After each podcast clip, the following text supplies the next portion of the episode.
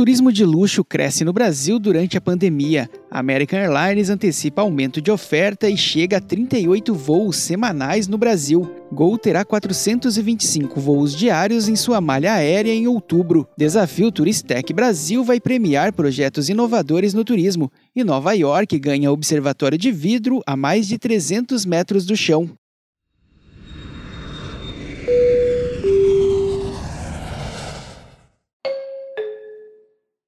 Bom dia, hoje é sexta-feira, 8 de outubro de 2021. Está no ar o FRT Cast, o nosso giro de notícias para você começar o dia bem informado.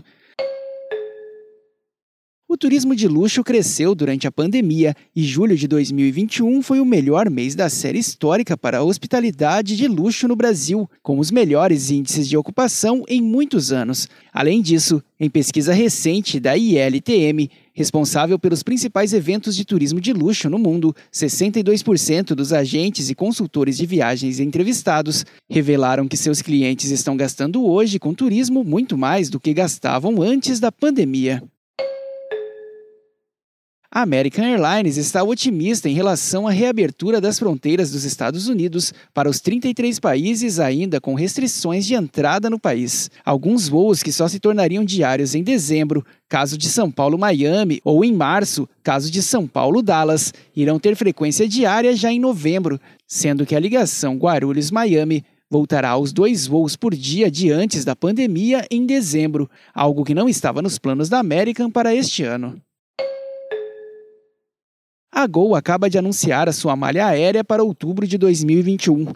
A companhia prevê 425 voos diários, 1.665 a mais em relação a outubro de 2020, com um crescimento de 15%, indicando que à medida que o combate à pandemia avança, a operação também ganha força. A malha deste mês retomou 68% da oferta, se comparada com um período pré-pandemia. Entre os principais destaques do mês, a aérea apresenta um aumento de 30% de assentos de Congonhas para o Nordeste brasileiro, principalmente para as cidades de Recife, Salvador e Natal. O Ministério do Turismo e o Aqualua Innovation Hub, em colaboração com a Organização Mundial do Turismo, abriram as inscrições para o Desafio Turistec Brasil 2021. A competição vai revelar os principais projetos e pessoas inovadoras que atuam no turismo brasileiro, impulsionando o setor através da inovação. As inscrições seguem até o dia 1 de novembro por meio do site da competição. Com data de abertura prevista para 21 de outubro, a Big Apple lançou o Summit One Vanderbilt, deck de observação nos últimos andares do prédio, o quarto mais alto da cidade com 427 metros de altura. São três formas de contemplar as vistas impressionantes do arranha-céu por meio de um elevador de vidro, caixas de vidro totalmente transparentes e no Summit, que possui bar ao ar livre e terraço com vistas para Manhattan a pontos de até 120 quilômetros de distância.